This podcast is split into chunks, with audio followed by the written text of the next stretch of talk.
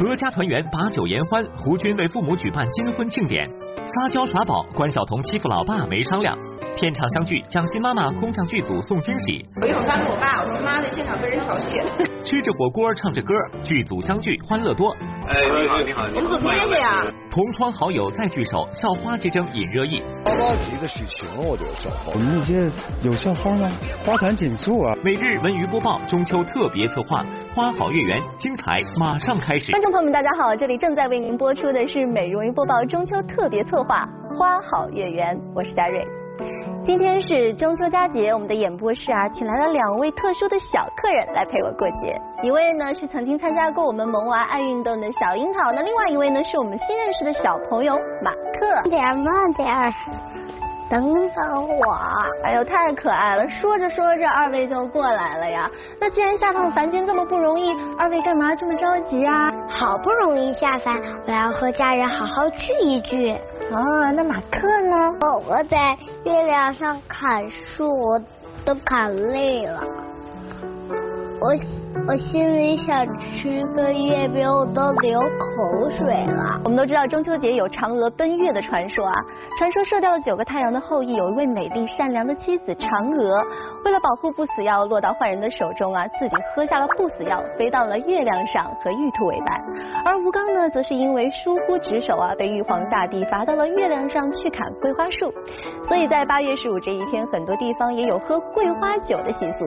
当然啊，中秋节这一天最重要的就是家人团圆。其实中秋节也好，还是每到逢年过节都会有点感伤，因为会想到以前跟家里人在一起嘛，家里人都坐在房间里，然后就看一些文艺类的。一些节目啊，歌舞表演啊，就一起赏月啊，坐在一起聊聊天，就特别温暖。我非常怀念我小的时候，每年过节，春节呀、中秋啊、端午，这种时候是在让我感觉到家的温暖。记忆当中，上学那会儿，上学那会儿，每每逢节日，基本上都是在老师家蹭吃蹭喝。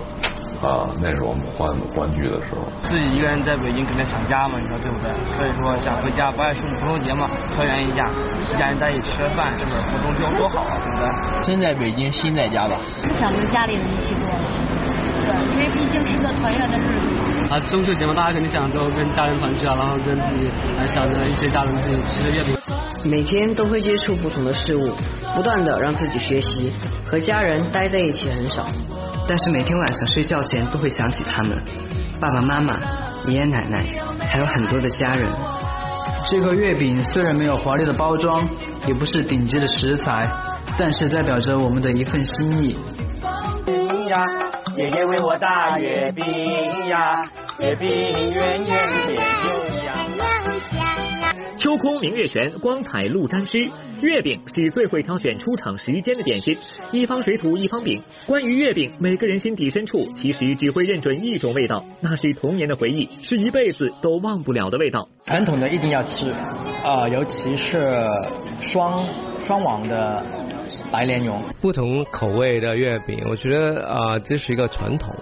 也是一个非常美好的传统。最近最喜欢的月饼，因为也是快要到中秋节了，所以会比较想要去尝试各种不一样的味道。我吃月饼只吃豆沙月饼，我其他什么月饼都不吃了。我喜欢吃肉馅的，鲜肉馅的，上海就有卖的。对，我就是喜欢吃咸的，不喜欢吃甜的。我的吃法可能有点怪，我不知道，就是我是。我妈妈会把月饼在冷藏里面冰一会儿，然后再出来吃。那时候那是从小到大是都是这样吃的。往年好像都是在各个电视台参加春晚。中秋节我特想吃那种冰皮的月饼。中秋节的时候，我们我和志刚就在家里拿了月饼、葡萄，还有啤酒，爬到房顶上。去赏月。熟悉中国传统文化的人都知道，中秋节在每个中国人心中都具有怎样重要的意义。这一天不仅能欣赏到皓月当空的美好夜景，也是阖家团圆的重要日子。而对于那些一年到头在外打拼的影视圈人士来说，和家人在一起的时间显得尤为珍贵。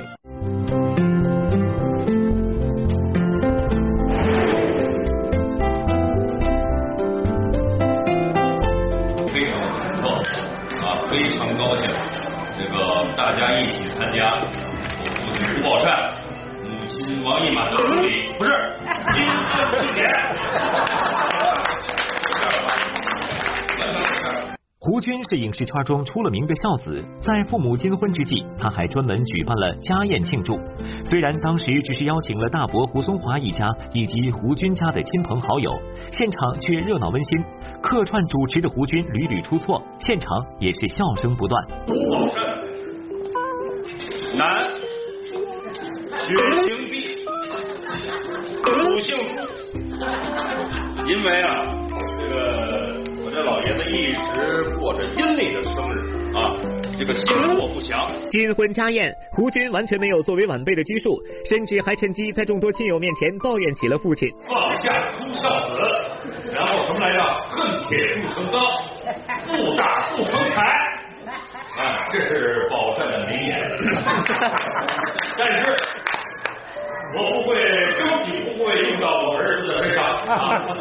这个胡军挨了不少打。但是我两个女儿，她连一手指头都没动过。非常感谢我的六个孩子的孝心。我要感谢我过世的公公婆婆，把这么好的一个儿子许配给我。希望在座的每个同志都有金婚，甚至于钻石婚。今天我就图一个乐子。不是我乐，是图老爷子、老太太一个乐。我爸我妈的今天，就是我们晚辈的目标。阳光那些事盛大启幕。来北京的时候就认识爷爷了，所以这次爷爷八十五岁的生日，我必须要来。虽然每个人孝顺父母的方式会有所不同，不过大家要传达的爱却没有差别。作为杨少华先生的第五个儿子，杨毅特意安排在杨少华八十五岁寿辰当天，为自己的新戏举办开机发布会，图的就是双喜临门。为什么赶今天开机？其实我们都拍了十多天了吧，半个月了，就是为了让老爷子高兴。老爷子八十多，他说过生日那天有人来吗？我您想要多少人呢？我说咱您要多少人，咱要多少人，这热闹热闹。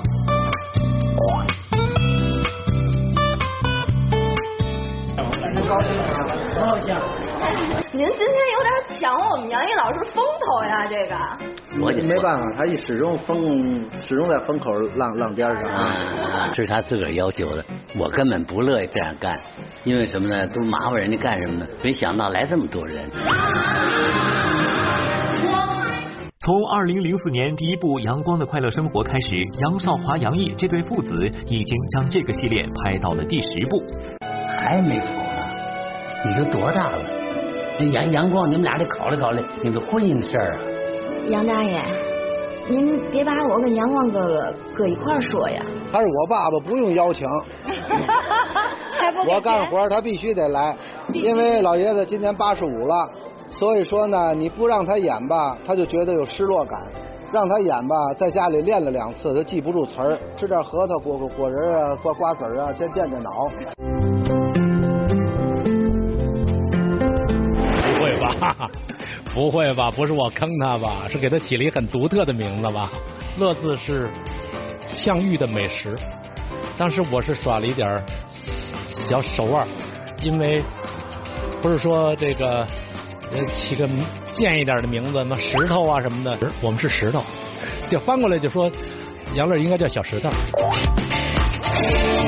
为了给儿子取个既硬朗又不同寻常的名字，杨立新也是煞费苦心。要说杨乐因为这名字惹出的笑话，早已不是头一次。想想从小就因为名字备受困扰，小文真是既心疼杨乐，又心疼影迷。杨是是谁？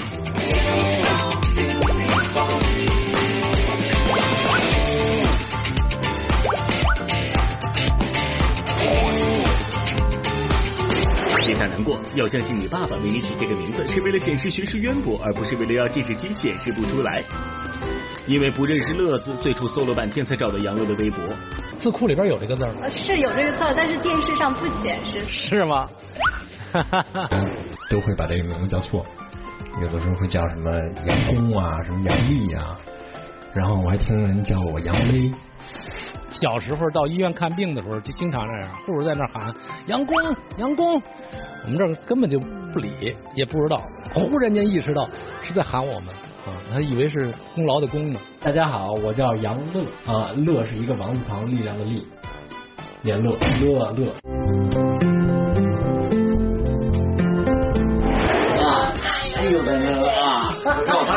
他连脑袋他瞎瞎胡。是这个，你知道吗？他老说不叫人。我爸经常在微博上发我的黑照，为什么呀？因为他觉得我闺女这样很好看呀，美呀，这这爸写的好看，就觉得我有有照片吗？有黑照？就对，就这个，就是这张照片，有那个腿，你知道吗？特别粗 就这个腿你知道吗？就这样，然后一拍，然后刚好我那个腿就在这边，然后这样卡在这个。和爸爸在一起，关晓彤是肆无忌惮，可说到与妈妈的相处模式，她可就完全占不到上风了。妈妈李军一直就是女儿的助理、司机和经纪人，这对母女搭档难免会有吵架拌嘴的时候。会动手打孩子的那种。嗯，他会给我一下。嗯，我这现在大了，这种小时候有时候我这一急，我气的我就是因为，比如让他学习啊，或者让他干嘛，他老耗着。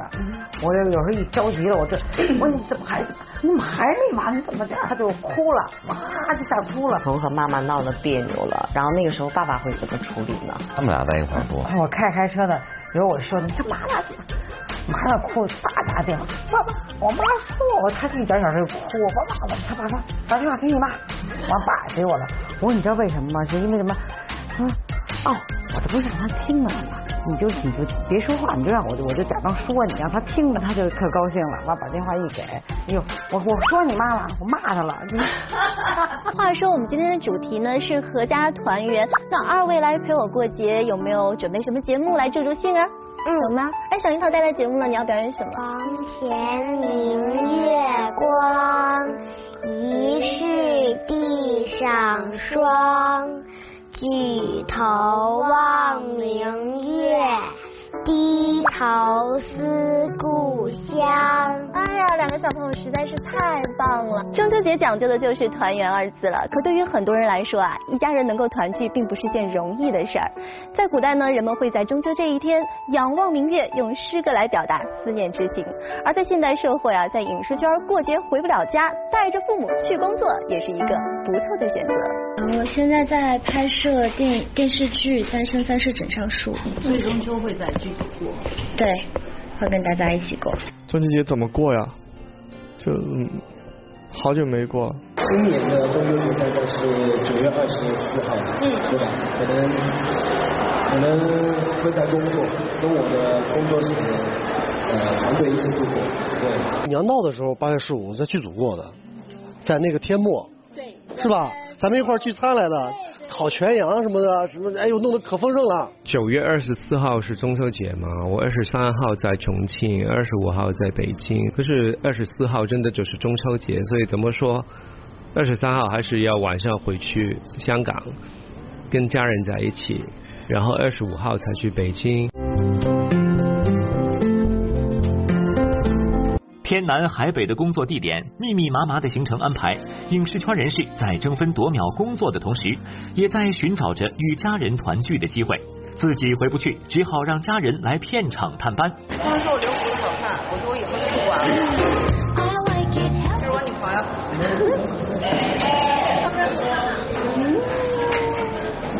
哎，你这还拍吗？我一会儿发给我爸，我说妈在现场被人调戏，调戏的可享受了。换完男装的蒋欣开心的和妈妈不停拍照，还拉记者一起加入自拍。在剧组有家人陪伴在身旁，对蒋欣来说是最大的幸福。这不是一边一边高边挺好，一边。真的太少了，我们一年能见十天左右就已经很不错了，所以就他会希望能够多陪陪我，反正也没事儿，就过来陪陪我。工作的时候啊，能时常把父母带在身边，那真的是一件幸福又奢侈的事儿了。哎，话说今天我也应该把我的老妈、老爸带来现场探个班啊，真的是有点失策了。不过好在有现场这么多的好伙伴陪我过节。其实对于影视圈的很多人来说呢，常年在外拍戏啊，剧组早就成为了他们的第二个家。大家之间的关系呢，也是不是一家人胜似一家人。对于很多演员来说，平时大部分时间都是在剧组度过，能够跟家人见一面，绝对是一件十分奢侈的事情。剧组对他们来说早已是第二个家。不过，这有时候一群没有血缘关系的人，因为一部戏聚在一起，那感情好到胜似一家人。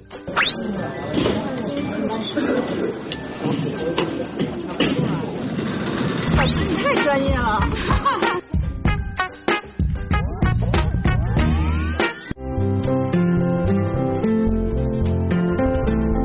吃着火锅，唱着歌，此乃人生一大快事。如此热闹的场面，对于《琅琊榜之风起长林》剧组来说，早已成为日常。爱操心的佟丽娅在剧组没事儿就喜欢张罗大家一块儿吃吃喝喝，这让大家之间的感情比家人还要亲。呃，这个大片儿是牛肉，然后这个小块儿是羊肉，这边是上档。嗯，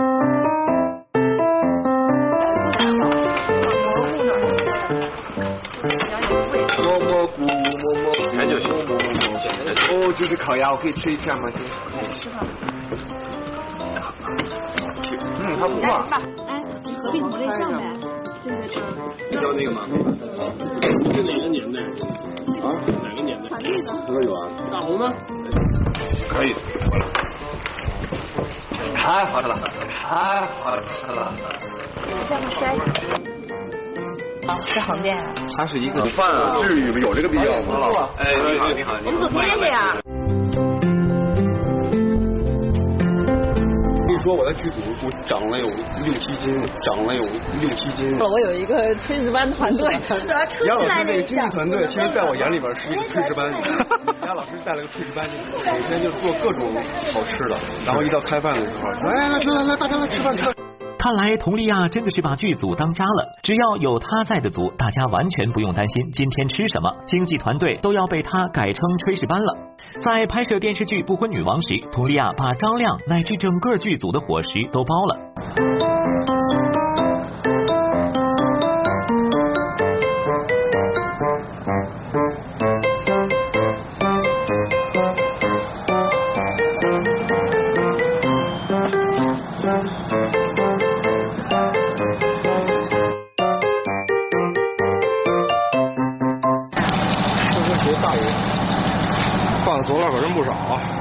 有多少种你知道？大概有个三四十种吧。好家伙！八个菜。每天基本都这样吗？有时间或者有有这个环境条件允许的情况下，我们就自己做。您每个人都有拿手啊？呃，我们的摄影师是广东广东人，做广东菜是一绝，对不对？那是北方菜一绝。啊。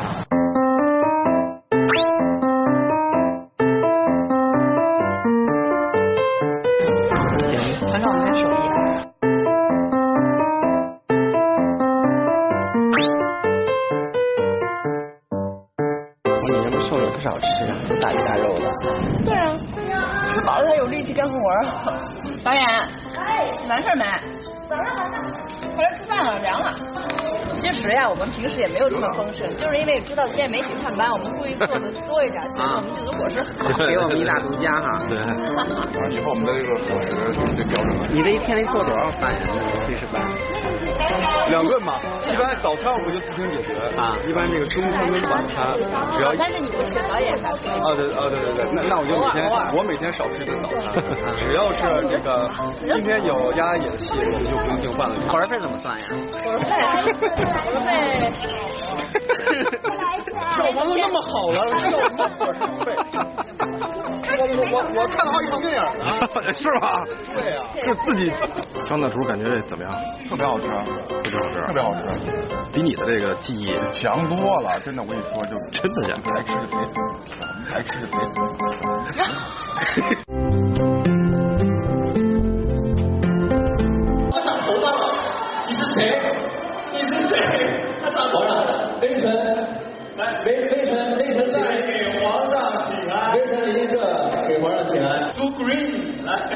苏 Green，好，皇后娘娘来。我们就说，我们俩其实为了这个戏也一直都在做准备。首先要准备生孩子，然后准备养孩子，来成为两个非常伟大的女性。对。虽然戏里大家在后宫尔虞我诈、争斗不休，不过这戏外都如同亲姐妹一般。因为戏已拍完许久，大家再聚首也十分不舍。大家在一块儿呃断断续续九个月，包括导演，导演还不止啊，导演两年是吧？你知道我们导演刚开始有多惨？他是在现场躺着看监视器的。就是他扎着针灸看着电视器，所以其实这九个月也是我人生拍戏第一次拍那么久的戏，所以其实我们大家感情都非常的好。在拍《如懿传》的整个过程中，在我的生命中一定是一个很难忘的一个回忆。简单讲一个小小的故事，就是我们最后杀青杀青杀青酒的时候，全部人聚在一块儿，然后他就在旁边看，他就旁边微笑，说你怎么了？他说看着大家这样很好。同窗好友再聚首，校花之争引热议。花花提的我觉得校花。我们那届有校花吗？花团锦簇啊！他营销校花谁？是你吗？对了，不能乱。欢迎收看美容云播报中秋特别节目《花好月圆》。对于每个人来说呢，除了亲情之外，友情也是至关重要的。只要是老朋友们碰到一起啊，就是幸福的时刻了。其实影视圈呢，还有一种重聚，不仅温馨快乐，更是有十足的意义，那就是经典重现。他心房，看透了人间聚散，能不能多点快乐片段？的夜空有一个弯弯的月亮，弯弯的月亮下面是那弯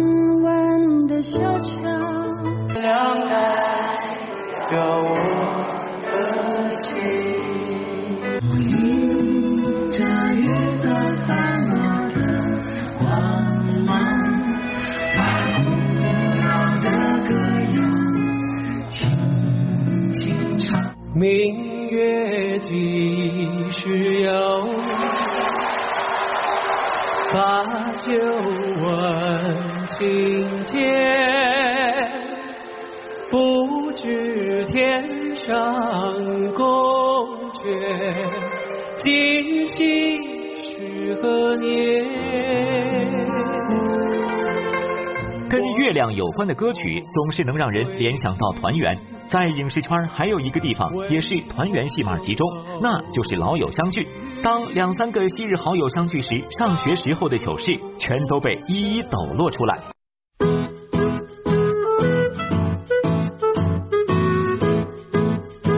看见老师，看见同学，真是说不出来，感觉说不出来。对对对，因为在外面忙忙别的事儿呢。本来是我打算这样，后来有一个紧急的事儿，没办法，所以呢，我急急忙忙赶过来了。你以前是属于比较调皮，还是属于比较认真的？我当然是一个好学生了，我还是团委委员呢，怎么会调皮呢？我们从小就是一起的，我们中学生艺术团就在一起，然后对十几岁的时候。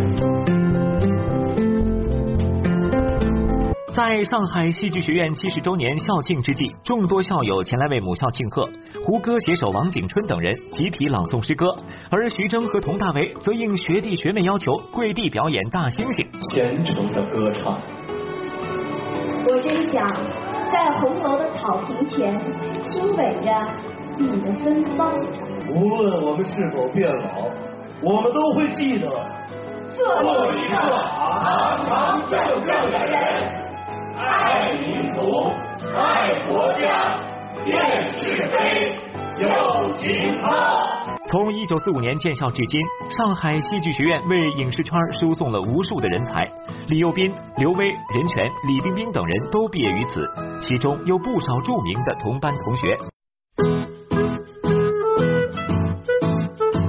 女生楼下呢有个接待室，基本上男生送女生到最后就就到那个接待室那一站。就要分手了，很多人就是只要走到那儿看到我们俩在呢，他们就撤了。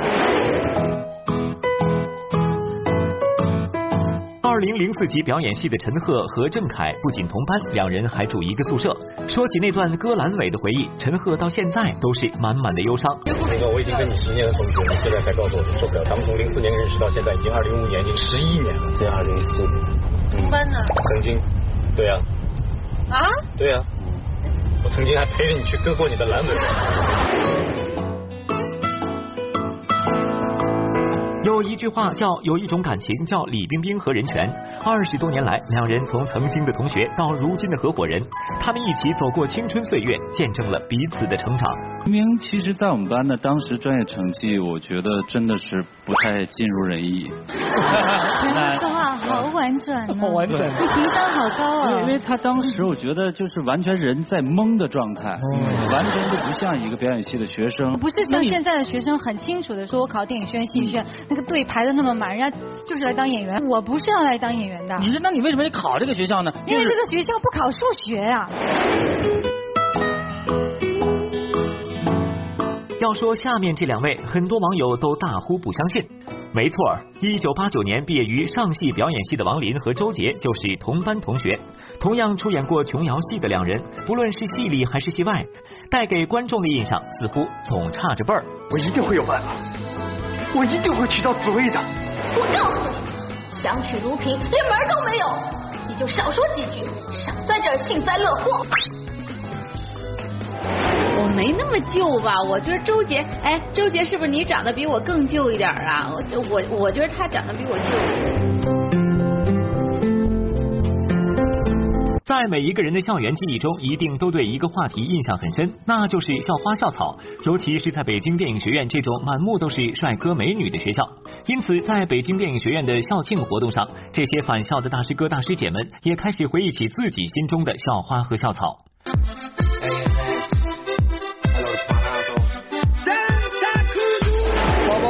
八级的许晴，我觉得校花。您对他认为别的女生是校花这事儿有？太正常了，我还当过校花呢。什么词儿呢？什么词儿？太多了，太多，今儿来的都是都是。是代表你们北电颜值的，请参考零九本科女生名单。我们那届有校花吗？花团锦簇啊！当然你们学校校花谁？是你吗？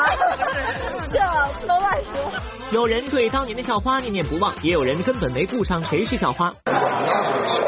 上说明这事儿。校草顾上。我们呃录像摄影的不凭这个，凭谁猜的？还有人自诩自己是校花。当然你们校花是谁？我。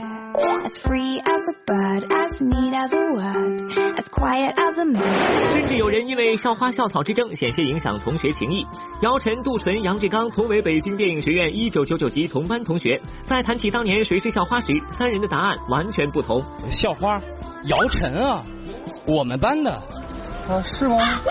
不是你们男生公认的吗？那你心里呢？呃，他。算了，我不能得罪姚晨。杨志刚说你是校花是吗？当时。因因为我们俩是一个班的，对你懂的了。校草是谁呢？杜淳算校草吗？我是校草。一会儿我们俩站一块儿你就看出来了。哎，您觉得杜淳算是校草吗？还是杨志刚是校草？哎，他们俩都我们班班花，绝对的女女生中的香饽饽。对，俩人长得帅吧，还会跳舞，上哪找？女生关系比较好。虽然大家对谁是校花、谁是校草都没有统一答案，但是对于一个人的校园地位，他们却是出奇的一致。黄渤算您师弟了是吧？是侄吧，应该是侄子不是吗？那这样算起来，你得算他的什么呀？婶儿吧，都说你是师侄。I wanna be. 明明年纪大，但是却被大家调侃为失职，这到底是为什么呢？原来岁数大的黄渤入学却很晚，当他和刘亦菲一同走上红毯时，大家惊讶的发现他竟然和刘亦菲同属于二零零二级，比贾乃亮还小一级。我们俩是北京电影学院两千零一表演本科班的。对，黄渤哪一届的？零二零二零二的，这么大岁数还零二的？跟刘亦菲是一个班的，能想象吗？有人家刘亦菲多小的，黄渤也好意思，这是年龄吧？啊，对对对，后来到后面就六十岁都开始上。大一的。黄渤和刘亦菲是同学，对于这个你得有一个正面的回应，回应一下。对，这个我必须得说，亦菲确实没有那么老。这这个这个。没有，这就经常是我在外面，这个现在基本上问我年龄，基本上是不回答的。我说我跟刘亦菲是一届。在一档同学团聚节目中，中央戏剧学院九六级的四位金花梅婷、胡静、曾黎、张彤同台飙戏，让观众大呼过瘾。要知道，这个班级在影视圈那可是传说般的存在。班里的女演员除了参加节目的梅婷、胡静、曾黎、张彤，还有章子怡、袁泉、秦海璐，堪称七朵金花。我们班的八个女生，四个是呃学舞蹈的，四个是学戏曲的。袁泉是戏曲，戏曲，海陆是戏曲是吧？戏曲，对。子怡是那个，子怡是舞蹈，舞蹈。胡静也是，胡静也是舞蹈，我也是舞蹈。曾丽是戏曲，对。跳舞的这名同学是九六年刚入学时的章子怡，另一位同学是后来和张国荣一起共同出演《红色恋人》的梅婷。这是他们刚进校时，当年气质袁泉还在忙着减肥。我也发胖，一百二，胖到一百二的二十斤，对。然后穿着减肥裤，然后穿着减肥裤从东梅湾胡同跑过交道口，跑到安定门桥。演技派秦海璐最爱听的是深夜情感类广播。我跟子怡是对头，然后子怡说：“把你的收音机拿过来，别让它靠墙，这边听不见。”然后就放到这边的床头上，然后大家就在那听，然后还时不时的头对头的，其实谁也看不见谁，黑乎乎的，还时不时的落泪，真感人呢这故事。子怡性格就是一直都是那种北京女孩特飒，然后去哪儿都都都都就就都不吝啬。胡静呢是我的眼里我们班最漂亮的女孩。嗯。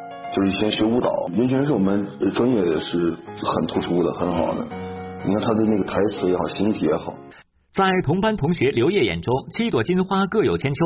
在他们当中，梅婷最为特殊，因为拍戏，她主动退学，离开了中戏。当时其实一直很想跟你说，别去拍北方故事了，留在学校里，我们可以慢慢熬过每星期教表演课段子的时光。但当时这句话说不出口，因为我知道真正的朋友。能在任何时候都支持对方，而不是自私的只考虑自己的感受。你没有去想说，哎呀，他现在一个人下课了，他一个人走回宿舍，没有人跟他聊天，成就你没有想过。没能跟同学们一起毕业，梅婷成为了七朵金花中最早成名的那一个。一九九七年，她跟张国荣一起出演电影《红色恋人》，获得了第六届华表奖最佳女演员奖，曾让章子怡十分羡慕。拍戏成名了以后，他还回学校看过我们。呃，我们那时候关系都挺好的，大家就坐在操场上聊天，就说其实他退学挺可惜的。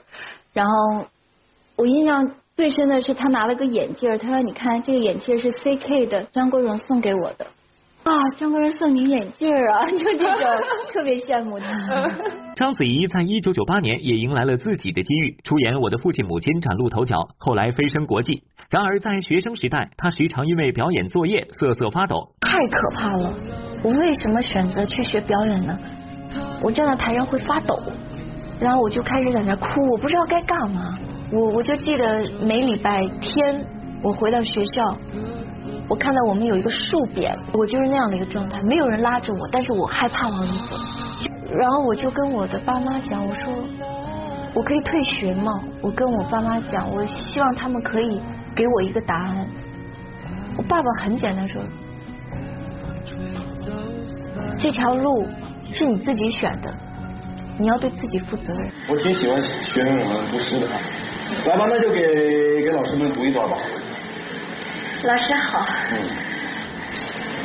呃，别紧张啊。是是三后有四四四四四四四，三前的四四四克紫色四。张子怡。原来跳舞嘛，基本功那么好，那踢腿我踢二百腿，你什么都不用想，这不行。就是你舞蹈不说话，现在说话了，不跳了，他可能有些觉得困难。曾经瑟瑟发抖、自称学渣的小姑娘，现在是七朵金花中最有气场的那一个。去年，她跟刘烨一起担任表演节目的导师，还跟七朵金花中的张彤同台飙戏。要知道，这位当年是九六班专业课第一的班长章子怡，以实力碾压。你说，我知道我应该为了妈妈好好活下去，可是，别说，活着好难。由贾樟柯执导、廖凡、赵涛主演的电影《江湖儿女》已经上映了。在片中，廖凡和赵涛呢上演了一场横跨十七年的情感纠葛。说起廖凡呢，绝对是个演技派，无论演什么电影啊，都能演出独特的风格。那么，廖凡演的哪个角色让您印象最为深刻呢？进入今天咱们的我爱看电影。